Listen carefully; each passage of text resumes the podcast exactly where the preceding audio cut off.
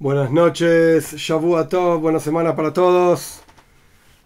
Hoy empezamos una nueva sige, una nueva charla del Rebe en esta serie, este curso de charlas del Rebe que tienen que ver con asuntos de Bnei.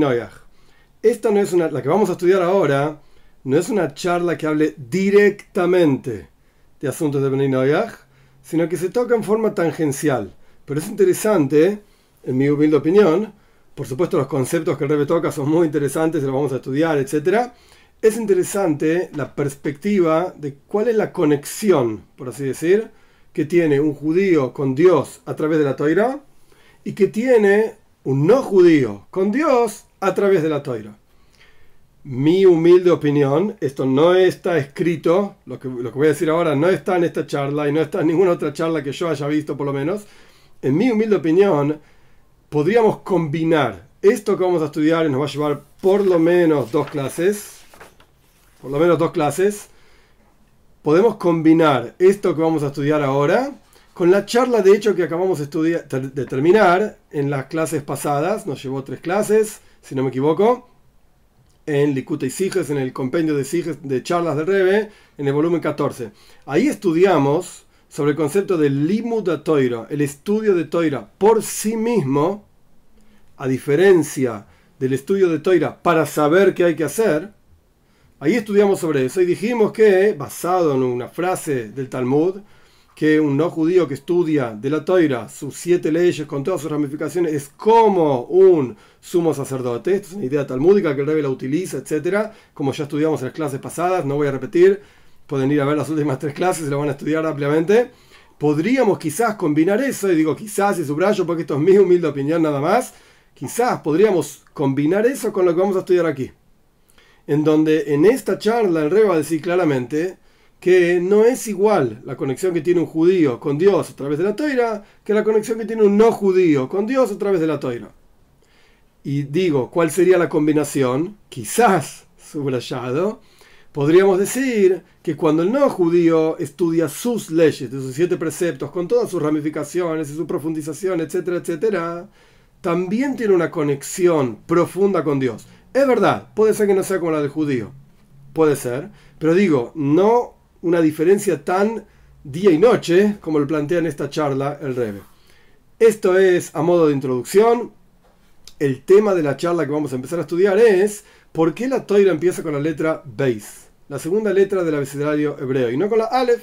La Aleph es la primera letra del abecedario hebreo.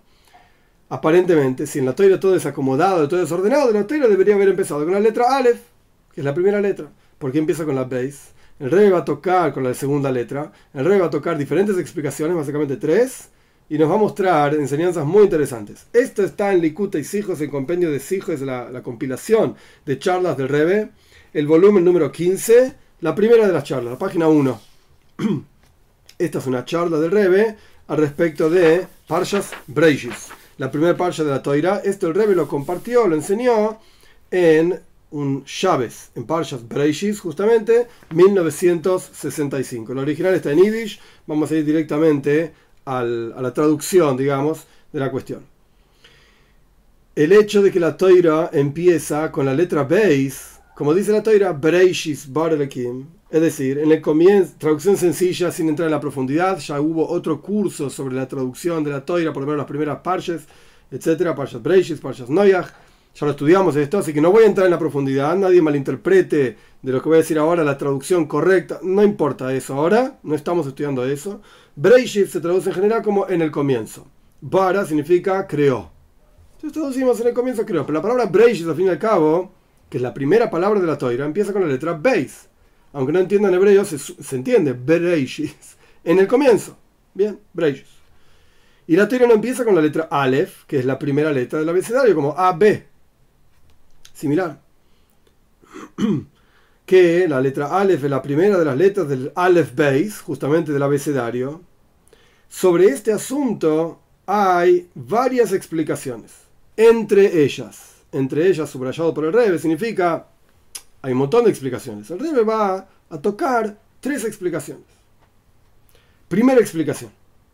En el Talmud Yerushalmi, paréntesis, el Talmud en sí tiene básicamente dos eh, ediciones. una edición que se llama Talmud Yerushalmi, que no quiere decir que fue escrito en Jerusalén. No, no fue escrito en Jerusalén. Fue escrito alrededor del año 200, 300 de la era común, 250, 300 de la era común, por Rabbi Yohanan, fue el escritor principal, digamos, compilador principal, en la tierra de Israel. Por eso se lo llama Talmud Yerushalmi. El Talmud Bavli de Babilonia, justamente como su nombre lo indica, fue escrito en Babilonia alrededor del año 400 por Rabashi y Rabina, así se llamaban. Son dos ediciones en donde hay muchas cosas en común entre los dos Talmudim y hay cosas que discuten entre uno y el otro y la ley es como el Talmud Bavli. Cuando hay una discusión de Talmud Bavli y Talmud Yerushalmi. Bien, cerramos. En el Talmud Yerushalmi dice, ahí está escrito, que por cuanto la letra Aleph, si alguien quiere revisar en Cefario lo que sea el Talmud Yerushalmi, está en Hagiga, en el capítulo 2, en la Alajá 1, así se está, está dividido el, el Talmud Yerushalmi en capítulos y Alajot, leyes. En el Talmud Yerushalmi dice que por cuanto la letra Aleph, que es la primera letra del abecedario, es la primera letra de la palabra Arira, que significa maldición en hebreo, y la letra Beis, que es la segunda letra, de letra perdón, del abecedario, es la primera letra de la palabra Beraja, que significa bendición. Uh, entonces no es Aleph, maldición, Beis, bendición. Mm. Por lo tanto, la toira no puede empezar con la letra Aleph, sino con la letra Beis. ¿Qué vas a decir? ¿Que la toira es maldición? Dios libre y decir una cosa así. La toira es braja, es bendición, por eso empieza con la letra Beis. Punto. Primera explicación, Talmud Yerushalmi. Segunda explicación, el Midrash dice lo siguiente. Ahí está escrito que la forma de la letra Beis, que para aquellos que no conocen Lashon Kodesh, la lengua santa, el hebreo, la letra Beis es como si fuese un palito acostado, un palito parado, otro palito acostado. Es como si dijésemos, no es exacto, pero como si dijésemos la letra C en castellano, pero dada vuelta y más cuadrada, no tan redonda como la letra C. Pero para tener una idea de lo que estamos hablando. La forma de la letra base está hecha de tres lados, como si fuese un rectángulo con un lado que le falta, y está abierto del cuarto lado, que el Midrash dice que es el lado norte. Sea lo que fuera que quiere decir, no vamos a entrar ahora en la discusión, simplemente de paréntesis para entender por qué decimos que un costado es el norte. Estamos acostumbrados a ver norte, sur, este, oeste, buenísimo, el norte arriba, el sur abajo. Ok, en la mayoría, no en todos, pero en la mayoría de los textos judíos, del Midrash, del Talmud, etc., el norte no está arriba. ¿Por qué? Porque miramos, claro, ahí la letra base, perfecto, gracias a, a Imita Gacela que escribió la letra base. Así es la letra base. Em, eh, eh, estamos acostumbrados a ver los puntos cardinales un poco torcidos, por así decir. ¿Por qué? Porque nos basamos en la forma que estaba construido el Mishkan, el tabernáculo. La forma que estaba construido el tabernáculo es este arriba, o dije al revés, perdón, oeste arriba, este abajo, norte a la derecha, sur a la izquierda. Esto es en general. Y de hecho, hay otros textos que lo dan vuelta justamente lo damos vuelta. Entonces decimos que el norte está a la izquierda, el sur está a la derecha, y automáticamente el este está arriba y el oeste está abajo. Pero siempre es todo lo mismo, solamente que vamos dando vuelta, como rotando los puntos cardinales. Sea como fuere, el cuarto lado, la base, la letra base, tiene tres lados, digamos, cerrados, y el cuarto lado, que es el norte, está abierto. Y esto es igual al mundo, dice el Midrash. El mundo entero es así, que fue creado en forma tal de que hay tres direcciones que están cerradas y por así decir cercadas y hay un Ruach Tzefoinis. El norte, sea lo que fuera que esto quiere decir, evidentemente es algo místico, no lo entiendan como físico, porque el mundo físico, material que nosotros vivimos, es, entre comillas, como una bola, quizás como una bola de rugby, más que como una bola de fútbol, pelota de fútbol, sea como fuere, no importa, pero es una pelota, y como una pelota lo vas dando vuelta para acá y para allá, está todo cerradito, está todo armado, no es una pelota rota, por así decir. Entonces, evidentemente estamos hablando de algo espiritual, pero no importa, esto es lo que dice Midrash. El cuarto lado del mundo está abierto, sin terminar, igual que el cuarto lado de la letra base está sin terminar ¿Por qué es así? Porque si alguien va a venir a decir, yo soy Dios, yo soy el creador, una persona, un ser humano, yo soy el creador, entonces le vamos a decir, ningún problema. Mirá, el cuarto lado del mundo está abierto, anda a terminarlo, a ver, ¿podés? Mm, si no podés hacerlo es porque no sos Dios. Eso es lo que dice el Midrash. Tercera explicación de por qué la toira empieza con la letra Beis. La tercera explicación es la siguiente. O sea, la segunda era porque la toira es igual al mundo. Si el mundo está abierto, entre comillas, del cuarto lado, la toira está, empieza abierta del cuarto lado. La, tercera explicación, perdón, un poco de Kabbalah. En Kabbalah se habla de lo siguiente, que la toira que nosotros estudiamos, lo que voy a decir es, voy a traducir tal y cual está acá, y después voy a dar un poco de explicación, pero no es necesario entender toda la profundidad de la cosa, con un poco de explicación va a alcanzar para entender a dónde va apuntando el Rebe con esto que trae acá. Primero la traducción. En Kabbalah dice lo siguiente, que la toira que nosotros estudiamos acá en este mundo, o sea, el texto de la toira que estudiamos, es una toira que ya se proyectó en los mundos de Bria, Yetzira y Asía. De vuelta, dije que voy a traducir no voy a explicar, después voy a explicar.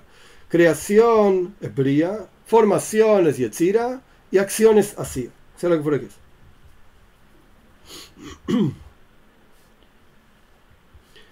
De de, dónde se proyecta esta toira en esos tres mundos, desde el mundo de Atzilus, emanación, sea lo que fuera, ¿qué quiere decir? Como es sabido, dice el Rebe entre corchetes, primero la traducción, así que no se pongan nerviosos. Como es sabido, dice el Rebe, de vuelta entre corchetes, que nosotros decimos en el rezo, le agradecemos a Dios, al y Matanu, por tu toira que nos enseñaste. Es decir, existe el concepto de tu toira, la toira de Dios, tal y cual es la toira, digamos, entre comillas, cerca a Dios. Y esto significa la toira como la toira se expresa en el mundo de Atzilus. La voy a explicar, emanación.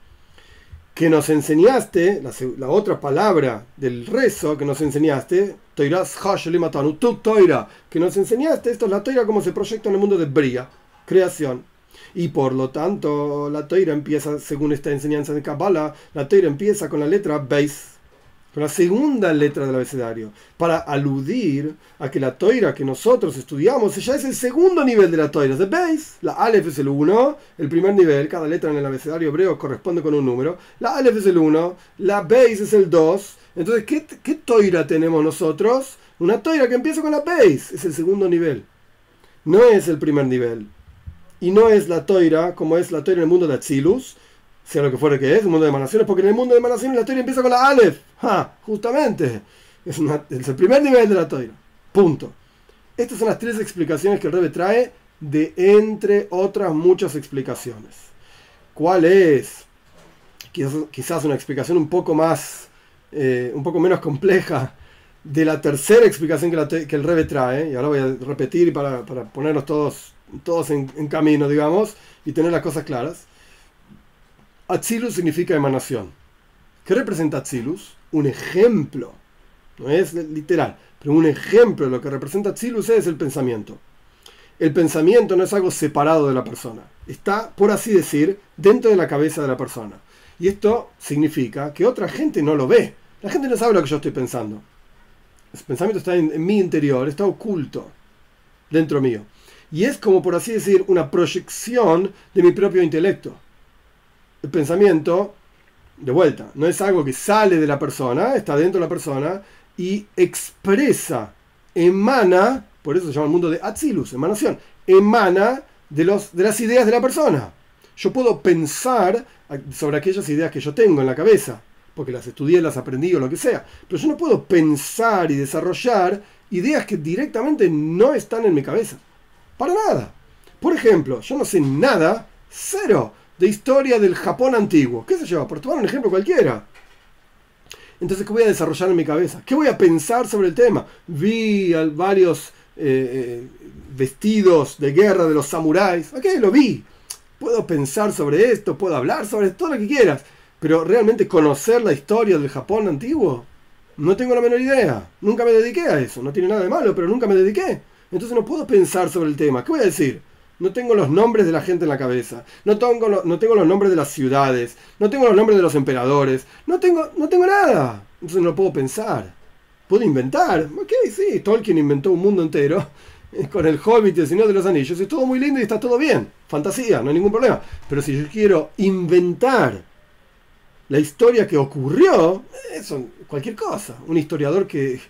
Un historiador serio que se precie de sí mismo, no inventa historias. ¿Cómo inventas? Te basas en los textos, investigas. Si me, interesase realmente el tema, iría al Japón y hablaría con los historiadores japoneses y empezaría a estudiar los, los textos y los libros y estudiaría japonés. ¡Uh, qué impresionante! Y podría ser un genio de la historia japonesa. Perfecto. Pero no puedo inventar historia no existe eso. Esto es Atzilus. El pensamiento es una emanación de las ideas que uno tiene en la cabeza. Mundo de Atzilus, emanación. Pero después está el mundo de Bria. Bria es creación. Sería un ejemplo, que no es perfecto, pero es un ejemplo, la palabra. En donde ya hay una externalización de una cosa. Yo estoy diciendo algo que antes pensé. Yo no puedo decir aquellas cosas que no pienso. Yo lo pienso primero y luego lo digo, en el mejor de los casos. Pero ya hay una hay algo exterior. Ya, ¿Para qué hablo? Para que otro escuche, para que otro aprenda, para que otro entienda, entienda, para conectarme con otra persona que no esté enseñando nada. Ya hay un otro. En el mundo de Atsilus no hay otro, soy yo solamente. Yo puedo cerrar los ojos y estar solo en un cuarto cerrado y pensar. Y no hay ningún problema. Pero en el momento que yo me pongo a hablar solo, loco, ¿qué te pasa? ¿Estás hablando solo? ¿A quién le estás hablando? ¿No tiene sentido? cuando hablas, en general, está bien, a veces uno puede hablar solo, no estamos todos tan locos, pero en general, cuando uno habla es para contactarse con otra persona, ya hay un otro, ya no estoy solo. Y si no, no hables, pensá y ya está. Bien, esto sería un ejemplo, y subrayo varias veces esto, es solamente un ejemplo del mundo de Bria, de creación. Entonces, claramente, el habla ya es el segundo nivel después del pensamiento. Porque la persona, como dije antes, uno piensa una idea y luego la transmite, la habla. Entonces, el la palabra ya es el segundo pensamiento. Entonces, la toira, esta explicación de Kabbalah que está diciendo, la toira que nosotros estudiamos es, entre comillas, el habla de Dios, la palabra de Dios. Pero no es, entre comillas, el pensamiento de Dios. Ya es base. Ese segundo nivel no es Aleph, no es el primer nivel. Esto es el primer capítulo de esta charla del Rebe. Entonces, ¿qué tenemos? La, la empieza con la letra Beis y nos preguntamos, que es la segunda letra del abecedario, nos preguntamos por qué no empieza con la letra Aleph, con la primera letra del abecedario. Y la respuesta es, dimos tres respuestas. Respuesta del Talmud Yerushalmi, porque la letra Aleph es la primera letra de la palabra maldición, arira en hebreo. Y no está bueno que la Torah empiece con la palabra maldición o con una alusión a una maldición siquiera. Todo lo contrario, la Torah es braja es bendición. Segunda explicación en términos del Midrash, porque en realidad la letra Beis como que está abierta de un lado y el mundo no está terminado totalmente, entonces si alguien viene y dice que Dios, a ver, termina el mundo, de la misma manera, por cuanto la toira es como el mundo, el mundo no está terminado, la toira está terminada, ¿cómo expresas esto en la letra Beis? Fíjate, hay un lado que no tiene cerrado. Y la explicación de Kabbalah, que en realidad la toira que nosotros estudiamos, no es toiras jo, no es tu toira directamente, tal y cual es en el mundo de Atzilus, el pensamiento divino, sino que es limatón, es la toira que nos enseñaste. Es la palabra de Dios, es el segundo nivel, no es el primero. Muy bien. Capítulo 2.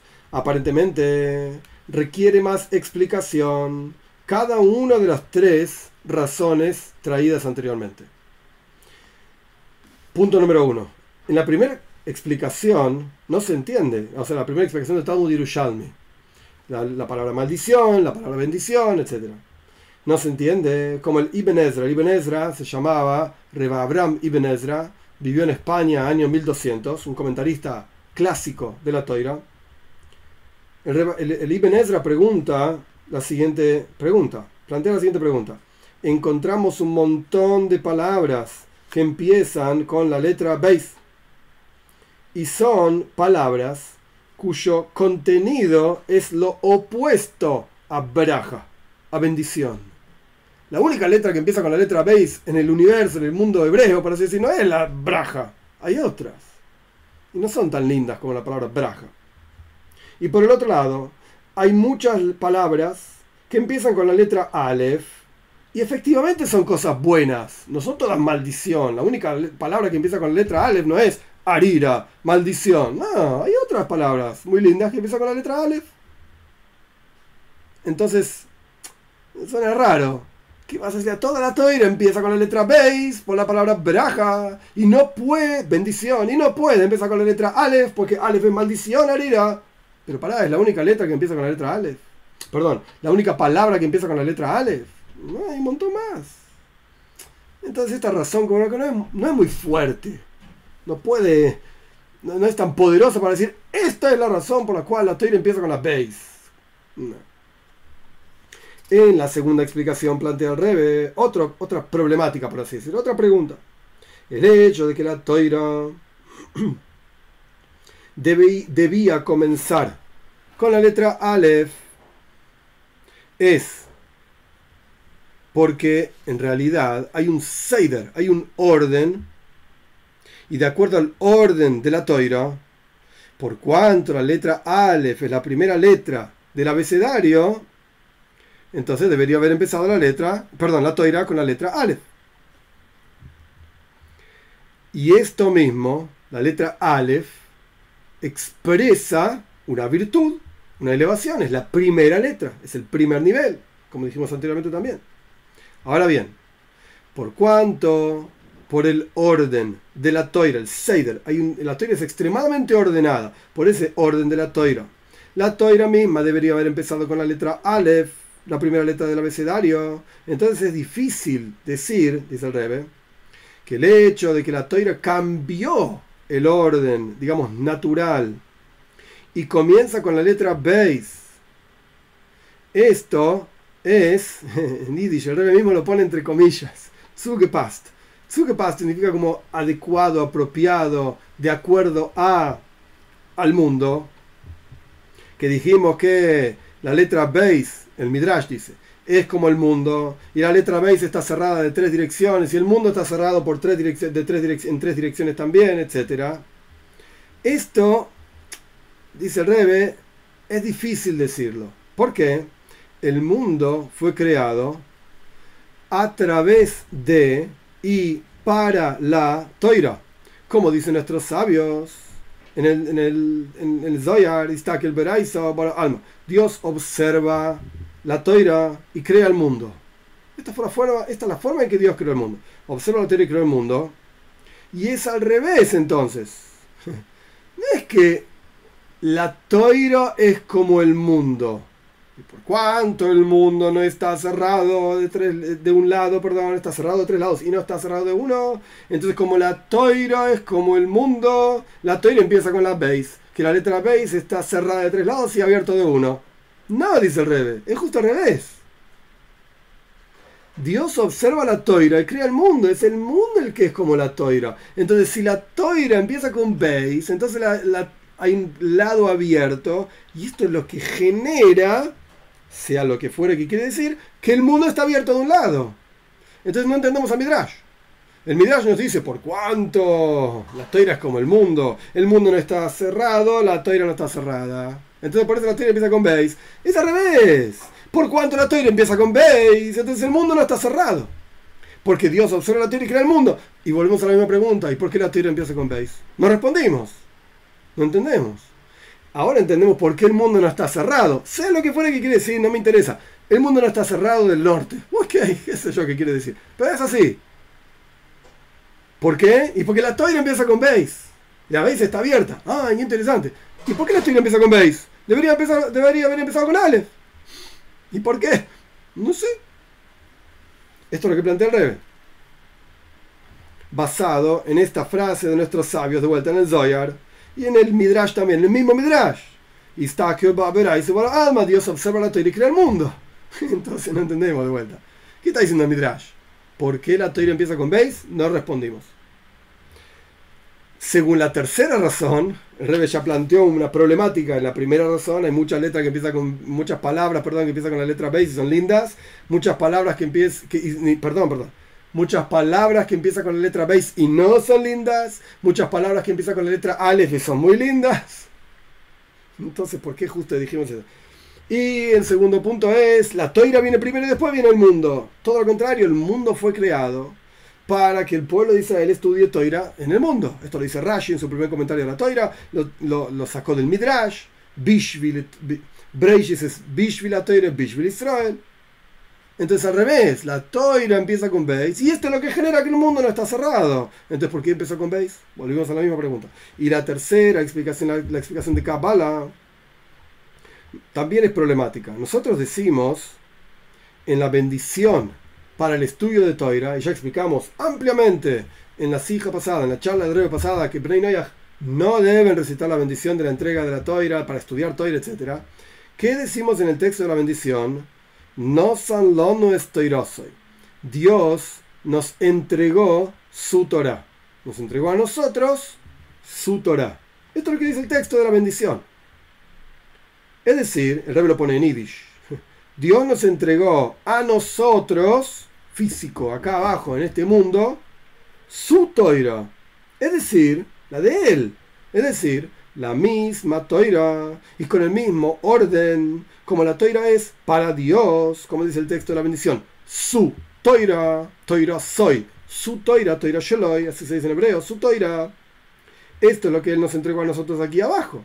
Y automáticamente, toda la explicación de Kabbalah, ¿cuál era? Uh, pará, existe una toira en el mundo de Atzilus, en el mundo de emanaciones, tipo el pensamiento de Dios. Existe una toira en el mundo de Bria, en el mundo de la creación, como si fuese la palabra de Dios. Nosotros que tenemos tenemos la segunda toira, el segundo nivel, por eso empieza con base. Ah, la base es la segunda letra. La primera, no, esa la tiene Dios. Esto es lo que. Pero no cierra, dice el rey. No tiene sentido. La bendición del estudio de toira es que Dios nos dio su toira. ¿Cuál es la toira de él? La que empieza con Aleph. Mm, pero nosotros tenemos una toira que empieza con base. Con la segunda letra. Entonces no cierra la explicación de Kapala. Muy linda y suena muy linda. Y Atzilus y brilla y Chile la gente se excita cuando habla de Kapala. Pero hay algo raro en la explicación. No, no tiene mucho sentido. En las palabras del revés, automáticamente, así como la toira es para nosotros, como nosotros tenemos la toira, abrí un libro de toira, empieza con Beis, Breis, Baralokim, etcétera, etcétera. De la misma manera empieza la toira en el mundo de Atzilus. la toira de Dios, en el pensamiento de Dios. ¿Con qué letra empieza? Con la Beis. Segunda letra del abecedario. Porque es la que nosotros tenemos, es su toira. Empieza con la letra base, con la segunda letra.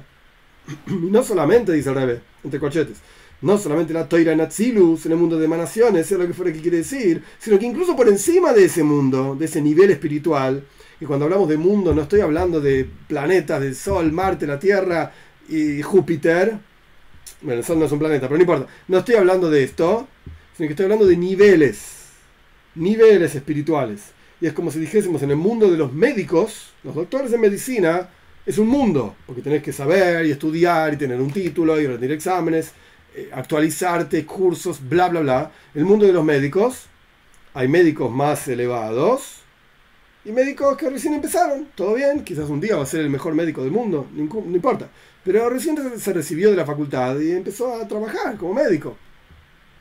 Entonces es un mundo que también tiene niveles. Claro que sí. Preguntar a cualquier persona que fue un médico alguna vez y tuvo que pagar la, la, visita al médico, de acuerdo al nivel del médico, es lo que pagás. Es lógico. No estoy diciendo que todos los médicos caros son buenos. No lo sé y no me interesa tampoco. Pero claramente hay, hay niveles. No son todos los médicos iguales. Entonces, a esto me refiero cuando hablamos de mundos en Kabbalah, se habla de mundo, de mundo de Atzilus, el mundo de Bria, qué sé yo, ¿en qué planeta es? ¿Me puedo tomar un cohete eh, de, la empresa SpaceX e irme al mundo de Atzilus? Está loco. No, no es así. No es así. Ok, volvamos al texto del Rebe. No solamente dice el Rebe en el mundo de Atzilus, en el mundo de emanaciones, que nosotros lo ejemplificamos con el pensamiento, sino que incluso por encima de este mundo en cualquier nivel espiritual en donde puedas decir que existen letras, y esto es algo muy profundo en Hasides, en el pensamiento hasídico, no está en el texto lo que estoy leyendo para explicar qué está diciendo el Rebbe, lo que pasa es que el Rebbe no se detiene en toda la explicación de esto porque no viene al caso, pero el concepto de letra en Hasides, en el pensamiento hasídico, es una revelación, una letra revela algo, y una combinación de letras revela un concepto. cuando uno piensa, uno también piensa en letras, en términos de letras. Más allá de lo que uno dice, que obviamente son, entre comillas digo, letras, porque uno va produciendo directamente las palabras y es muy rápido. Pero si yo tengo que detenerme en la palabra rápido, ¿cuál es? Ah, pará. R-A-P-I-D-O. Claro, es un montón de letras. Rápido. Uno no piensa en esas letras. Uno directamente dice, che, ¿cómo se expresa algo que va así? Uh, oh, la palabra rápido. ¿Qué? Rápido significa que veloz. Qué bueno. Rápido. Listo. Ni, ni nos ponemos a pensar en las letras que estamos diciendo. Pero en la práctica estamos diciendo letras. Y cuando uno aprende un lenguaje, uno aprende las letras de ese lenguaje y después cómo se van combinando. Y ni que hablar los lenguajes como el inglés o el francés, que se escriben de una manera y se pronuncian de otra. Entonces ahí se empieza a complicar, las letras ya tienen otro significado, combinaciones diferentes de letras, es mucho más complejo. Pero sea como fuere, cuando uno habla claramente tiene letras. Cuando uno piensa, también, también pensamos en letras. De hecho, en los lenguajes, cuando uno tiene un lenguaje totalmente incorporado en la vida, en la cabeza, en lo que sea, uno aprende a pensar en ese lenguaje directamente. Y si uno sabe una lengua, pero no la tiene, no es experto, digamos, en esa lengua, entonces uno piensa en una lengua y después tiene que traducir, hacer el trabajo mental de traducir y hablar en la, en la lengua que quiere hablar. Quiere decir que el lenguaje todavía no lo tiene, ese lenguaje en particular no lo tiene tan incorporado, tan manejado. Pero sea como fuere, pensamos en letras. Letras del pensamiento se llaman Hasides. Hoy sí es show letras del pensamiento. Y por arriba, por encima de esto, hay otro nivel de letras también. Hay diferentes tipos de letras.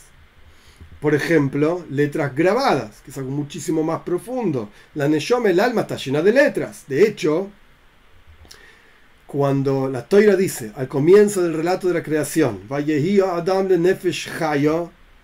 Dios crea al hombre y le da un alma, y el, hombre fue un alma de vida, la traducción al, arameo de Onkelus Ager, Onkelus Ager, año 150 de era común, él traduce le Ruach Memalelo. Memalelo es quien habla el hombre, Nefesh Haya, el alma de vida del hombre, ¿cuál era? ¿Cuál es la virtud del ser humano por sobre los animales? Ruach Memalelo, el, el espíritu del habla.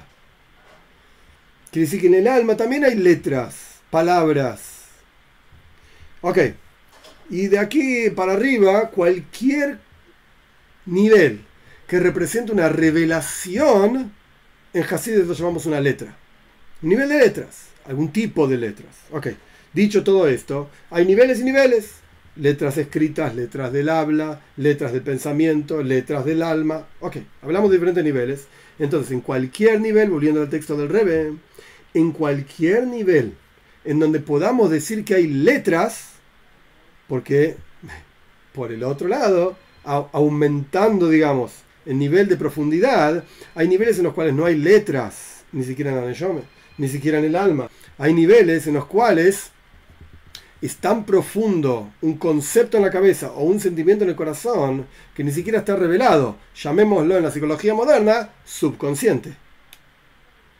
En el subconsciente, valga la redundancia lo que estoy diciendo, uno no es consciente de sus propios sentimientos, uno no es consciente de sus propios pensamientos, por eso se llama subconsciente. Quiere decir que no están, quiere decir que no, hay, no existen esos pensamientos, no existen esos sentimientos anda a hablar con cualquier psicólogo, te va a decir que estás equivocado. Existe un subconsciente y existen un montón de cosas, entre comillas, que pasan en la vida de la persona en el subconsciente. Es algo activo, es algo que se mueve, es algo que aprende, es algo que a veces llega a expresarse, a veces no. Nunca se expresa quizás, pero está ahí. Y ahí también hay, digamos, de vuelta, pensamientos y sentimientos, pero no son letras. ¿Por qué? Porque el concepto de una letra representa revelación y el subconsciente, por definición, es subconsciente. No está revelado. Pero ¿existe? Claro que existe y está ahí dando vueltas. Entonces, volviendo al texto del Rebe, el Rebe está planteando una pregunta, una problemática con la explicación número 3 que nosotros dimos de por qué la toira empieza con la base. La toira, dice la explicación en Kabbalah, La Toira empieza con la letra Beis. Esta explicación está en un Maimer Hasidis, discurso hasídico, o sea que el Likuta y Toira, el de Arizal. Ok, escritos de Arizal. La Toira empieza con la letra Beis, porque la Toira, esto es lo que dice Kapala, la Toira que nosotros tenemos es el segundo nivel de Toira. Ah, Bría, creación, el primer nivel, palabra. El primer nivel de la Toira, que sería Atzilus, emanación, pensamiento. Ah, esa es la Toira de Hashem. Entonces en la Toira de Dios aparentemente empieza con la Aleph que es el 1, el primer nivel. Nuestra teoría empieza con la base, el segundo nivel. El Rebe dice de ninguna manera. De ninguna manera. En el texto de la bendición que nosotros recitamos antes de estudiar Toira decimos, no son lono es Toira soy, que Dios nos dio a nosotros aquí abajo en este mundo físico su Toira. Y si nuestra Toira en este mundo físico empieza con la letra base, la segunda letra del abecedario, pues la Toira de Dios también empieza con la letra base. También empieza con la segunda letra del abecedario. Y no solamente la toira del mundo de Bria empieza con la letra Beis, la toira del mundo de Atzilus también empieza con la letra Beis, sea lo que fuera que quiere decir. Y por encima de esos mundos, cualquier nivel en donde exista hablar siquiera, pensar en letras, todas empiezan, todas las toires, entre comillas, todos los niveles de la Torah, en el nivel en que sea, todos empiezan con la letra Beis, la segunda letra del abecedario. Entonces vuelve la pregunta a su lugar. ¿Por qué empieza la toira? Incluso la toira de Atzilus, del mundo de emanaciones, con la letra Beis. ¿Por qué? No lo entendemos. Este fue el capítulo 2. Capítulo 1, entonces el Rebe planteó tres explicaciones. Capítulo 2, el Rebe plantea problemáticas, por llamarlo de alguna manera, con estas tres explicaciones. Tercer capítulo, capítulo número 3 otra cuestión, Pele, dice algo maravilloso, difícil de entender, sorprendente. Otra, otra cuestión sorprendente en este asunto que estamos estudiando.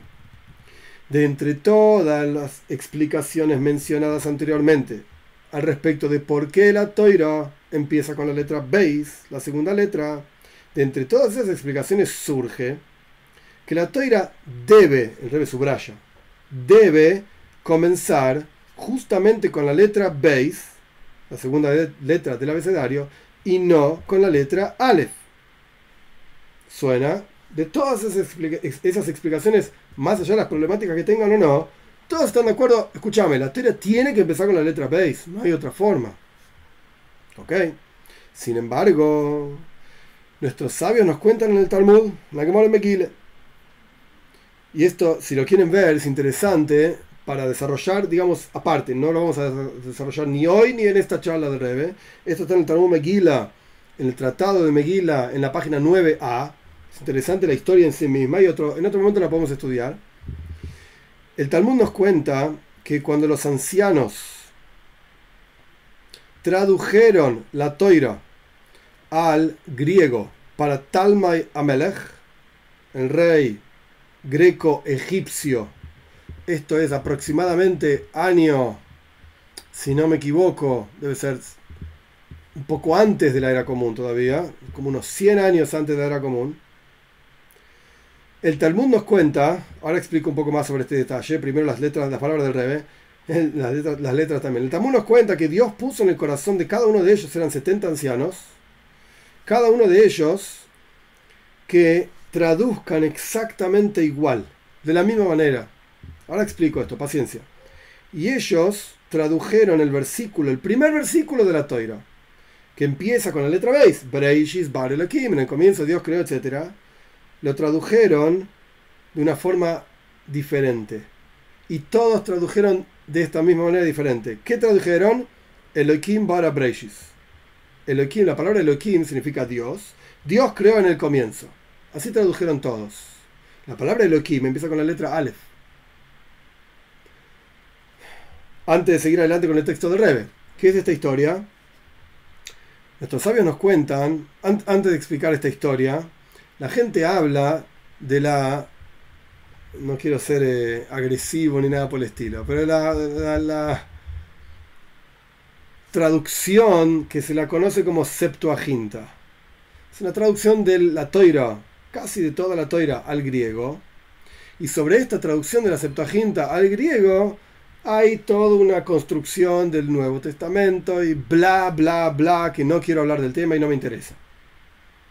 Y la gente confunde esa Septuaginta de la cual dije bla, bla, bla y no quiero hablar del tema, con esta historia del Talmud.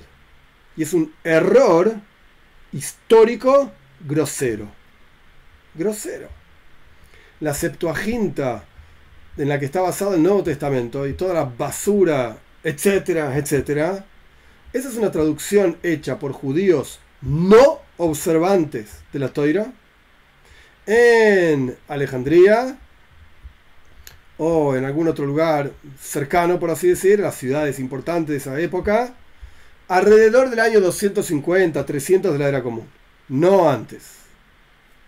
Yo tampoco soy historiador y el año perfecto, exacto, tampoco lo sé la Septuaginta de la que estamos hablando acá, es decir, el rey Talma, que se llamaban todos así, Ptolomeo, no era uno solo, y no sé qué número de Ptolomeo fue, si segundo o tercero, no recuerdo, pero el Talma y así dice el Talmud, el rey Talma y Ptolomeo, juntó 70 ancianos, por eso lo llaman Septuaginta. La traducción del Nuevo Testamento, etcétera, toda esa porquería, no tiene nada que ver con 70 ancianos.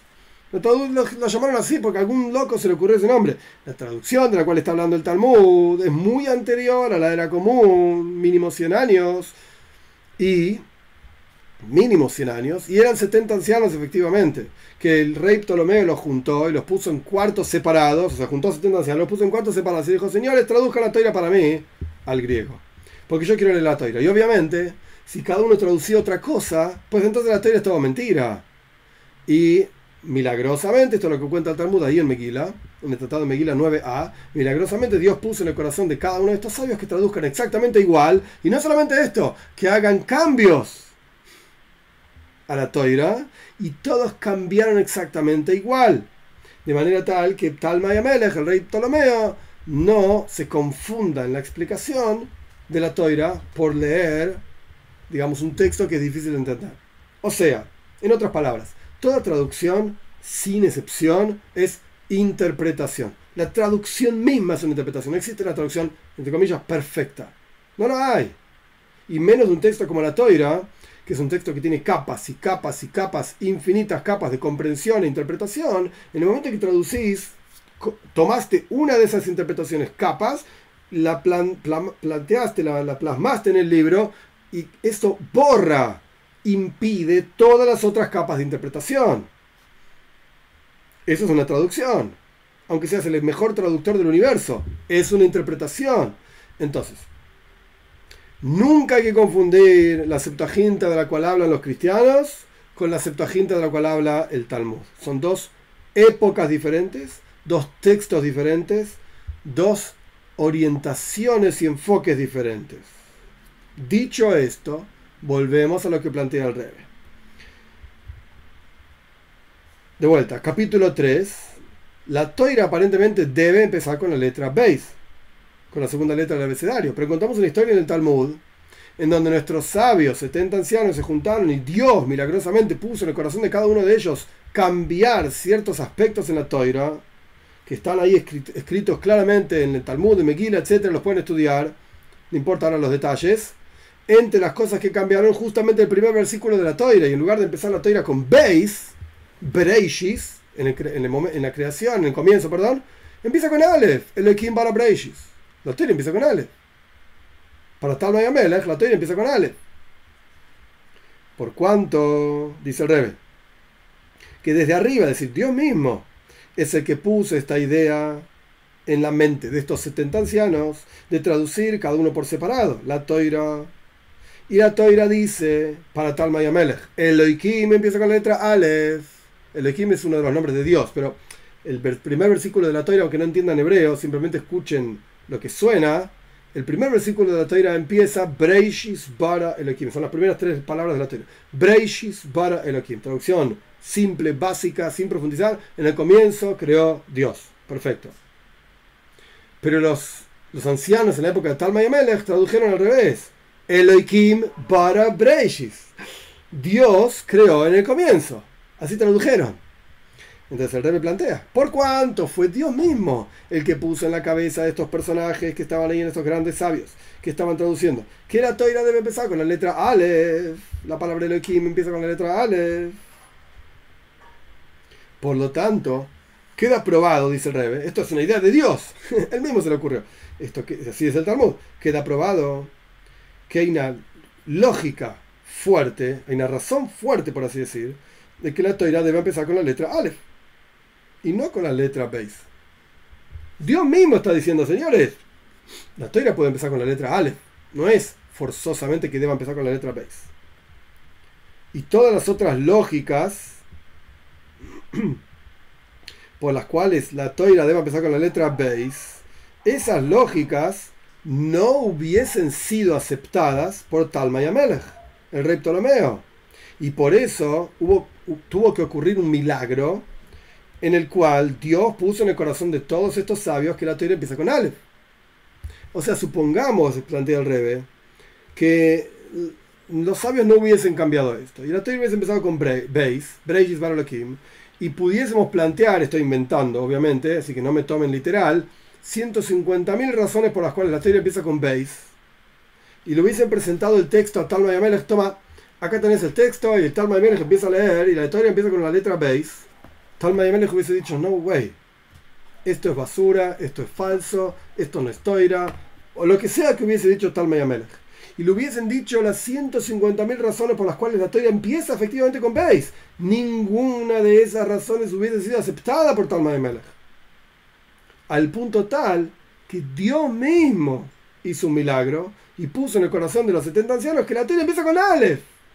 Y ahí cuando Talma y recibió el texto dijo, ah, qué lindo la teoría empieza con No sé si dijo esto, obviamente. Pero la teoría empieza con Aleph, no hay ningún problema. Está perfecto. La teoría empieza con Aleph, 10 puntos. Sigamos adelante, próximos versículos. Esto te está mostrando algo muy fuerte. Más aún, dice el El hecho mismo de que haya una pregunta de por qué la teoría empieza con Base y debería empezar con la Aleph el hecho mismo de que exista esta, pregunta, existen en toiras emes, en la toira de verdad, porque la toira es verdadera, etc., muchas razones por las cuales la toira no empieza con la alef. Así como existen razones por las cuales la toira empieza con la beis, existen razones por las cuales la toira no empieza con la alef. Ninguna de estas razones por las cuales la toira no empieza con la alef hubiese sido, eh, fue aceptada, por así decir, por Talmud Amelech. Porque efectivamente la Teira empezó con la Aleph para Talmud Amelech. Por ejemplo, la primera razón que trajimos en el capítulo 1 del Talmud Yerushalmi, la Aleph representa Arira, maldición, que empieza con la letra Aleph, la palabra Arira, y por lo tanto la Teira no empieza con la Aleph. Para Talmud Amelech no fue un problema eso. La Teira puede empezar con la Aleph. ¿Qué problema hay? Y no solamente esa, nosotros trajimos una, pero hay otras razones, dice el Rebbe. No me preguntan a mí cuáles son. Pero hay otras razones por las cuales la toira no debe empezar con la Aleph. Y sin embargo, Talmud no tuvo ningún problema. Y de hecho, los sabios que cambiaron por milagro, porque Dios les puso su corazón que la letra no empiece con la, que la toira no empiece con la letra Beis, que la toira empiece con la letra Aleph. No sé si le explicaron a Talma y a o no por qué debe empezar con la Aleph. Pero no fue problemático para ellos, cuando ellos recibieron, digamos, la idea porque a cada uno ese milagro, a cada uno de estos 70 sabios ese milagro se expresó en su cabeza como decir, oh, la hay que cambiar esto, es, problemático, la teoría empieza con Aleph. Ellos, cada uno de ellos, probablemente sabía por lo menos algunas de las razones por las cuales la teoría no debería empezar con la Aleph. Y sin embargo pensaron, pensaron, pensaron y dijeron, no, pero no hay problema. Prefiero que Talma y Amelech me pregunte por qué empezó con la Aleph y yo le explico a que tal Mayamenas reciba, el rey Ptolomeo reciba un texto que empezó con la base y me vuelva loco. Ah, me va a matar y no va a tener forma de explicárselo. Entonces prefiero, entre comillas, digo, sufrir todos los cuestionamientos de por qué la teoría empieza con la Aleph a sufrir los cuestionamientos de por qué la teoría empieza con la base. De hecho, el Talmud dice ahí, yo no lo dije y el rey no lo trae acá, pero vale la pena agregar el Talmud dice, ¿por qué los sabios justamente cambiaron milagrosamente, etcétera, que la teoría no empiece con la base, sino que empiece con la Aleph? Porque si vos te fijas en el texto es extraño, el texto dice Breishis Bar Elohim. Elohim es Dios. Breishis quiere decir en el comienzo. Bara que sí creó. Entonces, en el comienzo creó Dios. Tal Mayemelech hubiese dicho, la palabra Breishis es el nombre de, y esto lo digo en las palabras de Tal Mayemelech, si no me van a interpretar. Breishis es el nombre del verdadero Dios.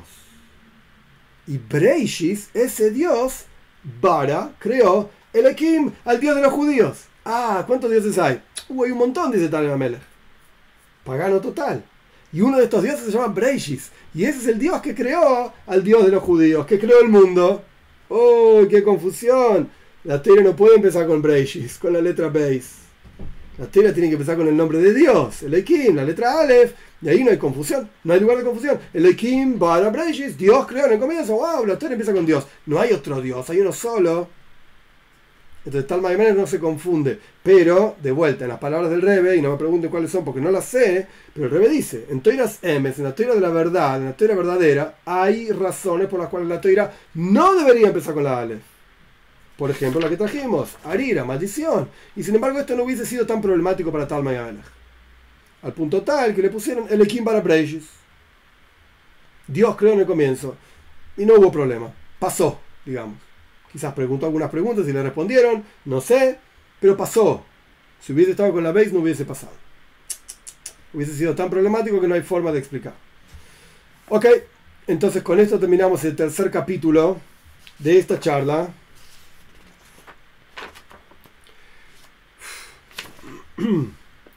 Vamos al cuarto capítulo. Que en realidad el cuarto capítulo es el comienzo de la explicación pero nosotros no vamos a leer toda la explicación hoy, así que nos vamos preparando para la próxima clase, por así decir. Pero me parece, está bien, leamos el cuarto capítulo, en la próxima clase seguimos, quizás repetimos algunas ideas. La explicación es así.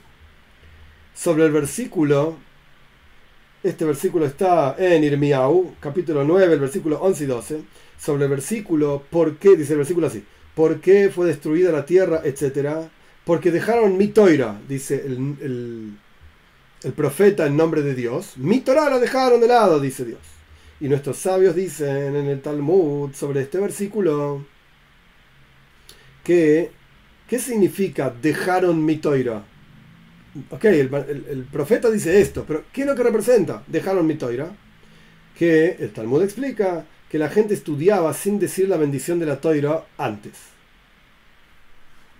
que ya, ya dije, y ya lo estudiamos en las clases pasadas, y lo repito, Bnei no deben recitar la bendición de la toira antes de estudiar toira. ¿Deben estudiar toira? Sí. ¿Deben recitar la bendición? No. Pero esto es lo que dice el Talmud. Que el profeta estaba expresando, digamos, por llamarlo de alguna manera, simplificando, la queja de Dios de que la tierra de Israel quedó destruida en la, en la época de Irmiau, Estamos hablando unos años antes de la destrucción del primer templo. ¿Por qué se destruyó la tierra de Israel? Porque la gente abandonó mi toira, dice Dios. Es decir, no bendecían la, la braja, la bendición de la toira antes de estudiar. Y explica el Bach. El Bach escribió un libro que se llama Beis, Hadash, una nueva casa. El Bach es un libro que es un comentario al Tour, a otro libro. El Bach se llama Joel Sirkis. Aproximadamente año 1620-30 en Alemania uno de los gigantes de la ley judía, que de vuelta escribió un comentario a otro libro gigante de ley judía, y generación tras generación se estudia el comentario del Bach, es importante, etc. El Bach escribe, y en realidad está aludido también en un libro anterior de Rabbeinu Yoina, estamos al año, año 1300 de España, el Bach escribe que a pesar de que en la época del primer templo la gente estudiaba muchísima toira, mucho, no eran burros, eran muy sabios en Toira. Sin embargo, faltaba kavana, faltaba la intención del estudio de Toira. ¿Cuáles son las palabras del Bach? Presten atención. Leisatzem, es muy difícil de traducir. Hacerse uno, apegarse en la santidad y la espiritualidad de la Toira y proyectar la presencia de Dios. Estas son las palabras citadas del Rebe. El Rebe cita las palabras del Bach, de este, de este rabino Yoel Sirkis. De vuelta, volverse uno con la toira. ¿Para qué estudiamos toira? Para volvernos uno con Dios. Esto es toira. Entonces la gente estudiaba, tenían los libros y estudiaban un montón. Pero faltaba, ¿para qué estudias? Para volverme, para volverme perdón, uno con Dios. Y esto lo que dice el Talmud, de que se destruyó la tierra, es decir, en las palabras del Bach, se destruyó y quedó como algo material, sin nadie que transite por la tierra de Israel con la que de la, con la santidad de la presencia de Dios. Estas son las palabras del Bach. Esto es lo que trae el Rebe, lo que dice el Talmud. ¿Por qué se destruyó la tierra de Israel en las palabras del profeta? El Talmud dice, porque la gente no bendecía. ¿Cuál es el problema de decir una braja? No, una bendición más, una bendición menos. ¿Qué estás hablando? Pará, dice el Bach. El tema de decir la braja, la bendición es, ¿cuál es la idea detrás de la toira? La idea detrás de, la la, perdón, la idea detrás de la toira es volverse uno con Dios. Esto quiere decir, dice el Rebe, que en la toira hay dos asuntos. Uno, el estudio de Toira entendiendo. Yo tengo que entender qué es lo que estamos estudiando. Cop, en la cabeza, ¿entendés? Dos, el apego y la unión con quien entrega la toira, que es Dios. Que esto es la santidad de la toira y la esencia de la toira que trasciende el intelecto. Son dos asuntos diferentes. Son dos asuntos diferentes. Y el orden aquí es que primero que nada incluso antes del estudio de la toira, tiene que haber una entrega al apego a la esencia de la toira que trasciende lo intelectual, lo racional. Perdón, como es el texto en el Talmud, bendigan por la toira antes. Antes de estudiar toira, de vuelta, no estoy hablando de Bnei ahora estamos hablando de un concepto para judíos, después vamos a hablar de Bnei paciencia. Yo avisé que esta charla no es directa asunto de Bnei al comienzo lo dije, esto es un asunto para judíos, pero el concepto es claro igual. El concepto es claro. Antes de estudiar Toira hay que decir una braja, hay que decir una bendición. Y después puedes estudiar Toira con comprensión. ¿Qué representa la bendición? La bendición representa el apego de la persona, del hombre a Dios, hombre, mujer, lo mismo, del ser humano, de la persona, estudiando Toira. ¿Para qué? Para apegarse a Dios. Y después está bueno, tengo que entender qué dice el texto.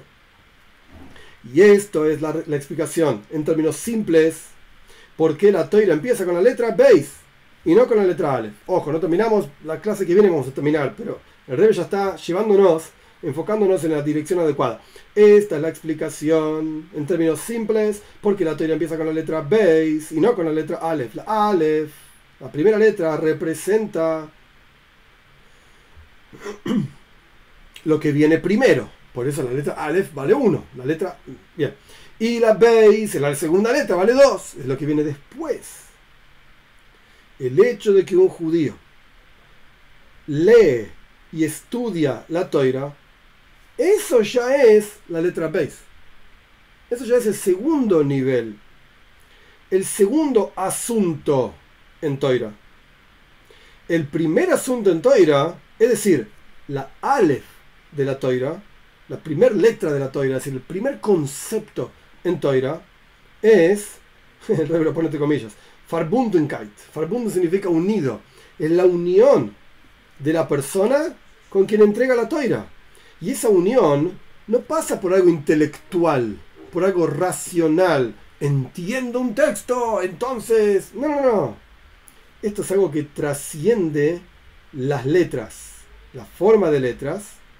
Y esto trasciende totalmente la base, el segundo concepto de la toira, y esta, este asunto de la unión del hombre con Dios en el estudio de toira, esto es, de verdad, la Aleph de la toira, y es la preparación para estudiar toira y entender. El rey me pone entre corchetes, y por eso todos los niveles de toira, como explicamos ampliamente en el tercer capítulo, todo perdón, en el, en el, segundo capítulo, en el, tercer asunto del segundo capítulo, todos los niveles de la toira, incluso la toira en el mundo de Atzilus, emanaciones, y por encima del mundo de Atzilus, empiezan todas con Beis, todas sin excepción, porque en cada nivel de la toira existen justamente estos dos niveles, en todo toda foto, entre comillas, que le saques a la toira en el mundo que sea, en el nivel que sea, esa foto va a estar compuesta de dos conceptos. Concepto número uno va a ser la toira, cómo se revela para ser estudiada con letras, etcétera, de acuerdo al nivel de cada mundo. Y el segundo asunto de la toira es eh, la unión con quien da la toira. Que trasciende completamente la revelación de la toira en términos de letras, conceptos, ideas. No, se puede hacer esto, no se puede hacer lo otro. Esto es kosher o es posible, es, apropiado, es inadecuado. A mí qué me importa. Unión con Dios. Esa es la esencia de la toira. Punto. Este es el final del cuarto capítulo. Dios, mediante la clase que viene, terminamos la hija, la charla. ¿Qué expresó el Rebe? De vuelta. Dos niveles en toira Está el nivel en Toira como es comprensión, entender las leyes. Y está el nivel de Toira que es unión con Dios. Vamos a las preguntas. Un segundito. Marcelo, muchísimas gracias por el apoyo y por las buenas, por la broje, por todas las bendiciones.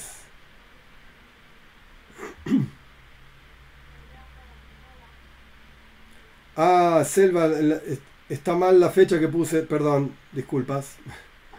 Lo hice minutos antes de llaves corriendo y volando. Perdón. No. Creo que YouTube igualmente avisa a la gente cuando, cuando se pone cuando un cosa en vivo.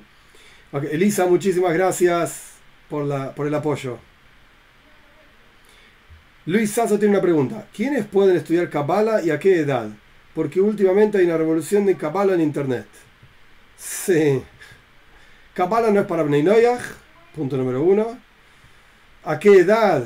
Está escrito que Kabbalah uno debe estudiar como judío a partir de los 40 años, eh, pero las cosas fueron cambiando a partir de las enseñanzas de la Arisa. La Arisa dice que es una mitzvah, un precepto positivo, enseñar estos conceptos, estas ideas. La revolución de Kabbalah en Internet, no. Equivocado, no por Luis, no, no lo tomes a mal, por favor sino que en realidad es una revolución de basura en Internet. Está lleno de basura, gente que enseña cualquier cosa, con malas intenciones, o con intenciones de ganar dinero nada más. Y no es el asunto, no, no, no es el asunto, no es el asunto, para nada. Kabbalah, más allá de qué es y está explicado, tengo, hay varios videos en el canal sobre qué es Kabbalah, etc. Es una dimensión que le agrega entusiasmo, le agrega kavana, intención a la observancia de los preceptos. Y cuando Kabbalah lo divorciás, lo separás de la observancia de los preceptos, entonces no es Kabbalah, es basura. No tiene ninguna razón de ser, no sirve para nada. No sirve para nada. Es difícil de explicar, pero bueno, espero que se comprenda. Guillermo Josefa tiene una pregunta. Subconsciente es conciencia no por letras si es reactiva a la emoción palabra hablada. Uh, no entendí. no entendí la pregunta. Gilma, no entendí la pregunta. Subconsciente no tiene letras. Es un ejemplo de un nivel en el alma que no tiene letras. Si es reactiva a la emoción palabra hablada. No sabría decirte. No soy psicólogo, humildemente pienso que el subconsciente va variando a lo largo de la vida, no es, no es estático.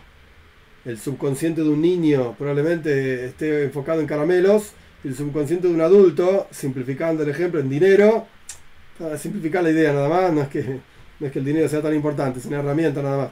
Pero claramente el subconsciente va cambiando, no es siempre igual, se va desarrollando y humildemente creo que es afectado por el medio a nuestro alrededor. De hecho, Dios libre y guarde y Dios nos salve a todos y a todos los seres humanos, etcétera, de abusos, por ejemplo. El subconsciente queda traumado, los traumas funcionan a, un nivel subconsciente, en la amígdala, etcétera. No, no, voy a darte una clase de esto y no soy el experto de esto, etcétera, pero es una parte del subconsciente. Y a veces la persona no sabe qué le está pasando y suda y está nervioso porque alguien lo, trigger se llama, lo disparó alguna cuestión disparó algo en el subconsciente y la persona, valga la redundancia, no es consciente de lo que le está pasando, pero está súper nervioso. No sabe por qué. Entonces es afectado. Ok, Seba dice algo parecido a lo que yo digo. Subconsciente es que no está, perdón, consciente en el pensamiento. ¿Yeah? Ok. Mariana Reina pregunta, ¿qué podemos hacer nosotros como noágidas para apresurar la llegada del Mashiach? Muy buena pregunta, Mariana. Estudiar, observar los preceptos que les corresponden con todas sus ramificaciones y ayudar a los judíos a que estudien y que observen sus preceptos. Sin duda. Muy buena la pregunta.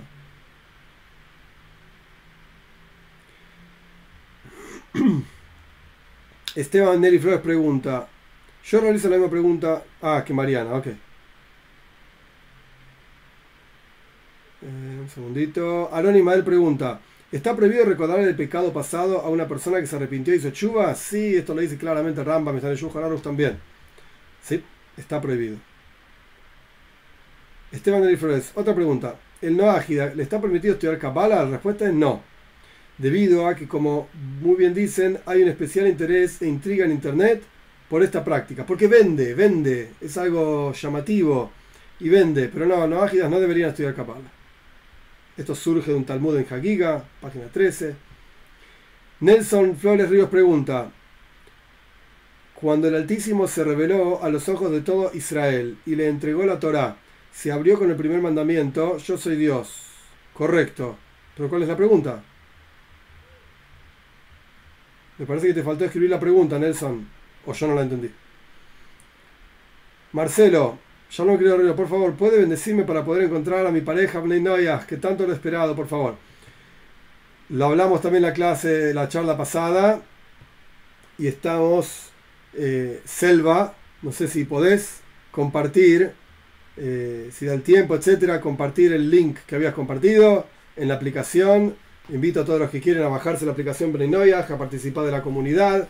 Es una comunidad sana, es una comunidad madura, es una comunidad donde se charlan asuntos interesantes de Toira, sin tonterías, sin violencia, sin insultos, sin tonterías.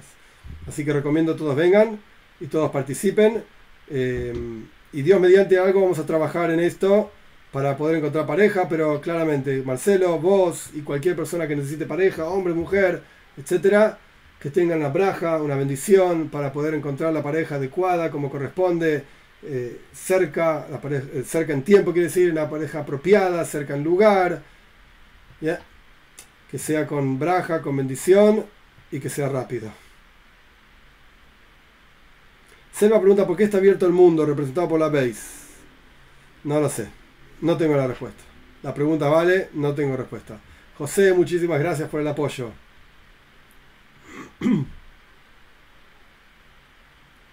Eh, un segundo.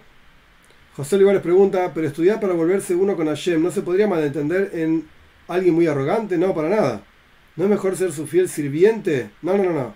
El concepto de, estudio de Toira es apego a Dios. Gilma pregunta algo muy interesante. ¿Cabana es solo Bnei Israel? No. Muy buena la pregunta, Gilma, y la respuesta es no.